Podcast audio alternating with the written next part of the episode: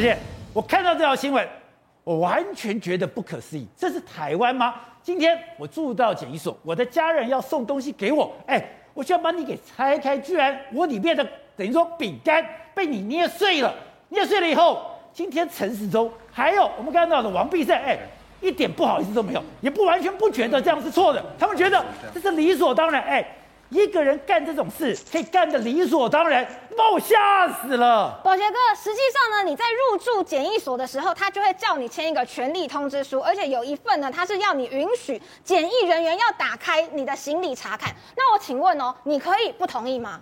你不能不同意，因为检疫规定，你就是被离的对象，你必须被住检疫所嘛，所以你必须。是有法律规定吗？哎，没有，他就是说，因为你现在被框列隔离，所以你要住进去。然后呢，我跟你说，你要签了这份同意书，你才能住进去。所以就用这种方式让大家觉得很两难的，那我也只好签了，不然我不进去，我在外面爬爬照被罚一百万怎么办？对。所以说大家就进去了，结果呢，就有人看到，哎，我的饭菜怎么被翻了？我的巧克力怎么被捏碎？我的洋芋片怎么被打开了呢？要是我一定很生气啊！我我最讨厌吃那种碎碎的洋芋片，洋芋片一定要完整的放到嘴巴，然后用舌头把它舔开。哎，你这样子我怎么吃啊？是，而且我怎么知道你的手指头有没有拿进来？是，所以呢，PO 文的人就说，那万一你这个饭菜里面已经有一些问题，那我染疫怎么办？但是呢，王必胜跟陈时中他不这样想哦，他觉得没有问题哦，他们两个完全不觉得有什么问题耶。是他已经搞不清楚自己是。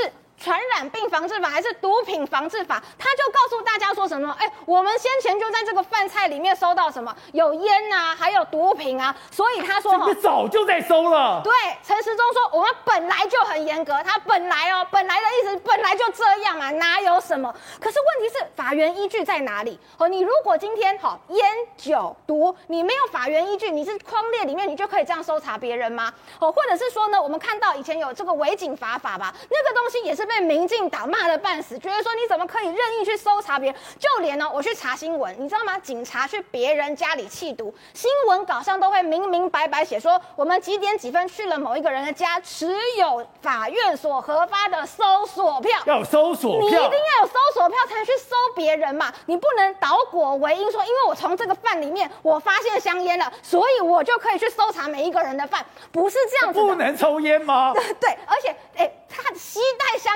不不可以，他连抽都没有抽，这样子也不行。所以其实你要查烟、查毒、查酒，你有一套本来就存在的这个规定。不是，我觉得有一群塔利班很妙，他说：“哎，你这样讲是不是？你帮毒贩讲话，你帮瘾君子讲话，不对啊！哎，以前最在乎人身安全的，最在乎这种人人命的这种我的自由的，啊，不就是民进党吗？啊，以前李永德不是说，哎，我今天。”在路上，哎，警察要理解我，我就跟你拼了。所以网友就说什么呢？连教官都不能随便去搜学生的书包，你入住检疫所竟然饭菜都可以翻，这个是人权倒退三十年。我换句话说好了，毒品每个地方都不可以用嘛？那是不是？如果今天我未来要搜毒，我以后搭捷运的，我以后搭火车的，搭高铁的，上车之前我都先翻你包包。那如果说现在校园有在抽那个吸毒品？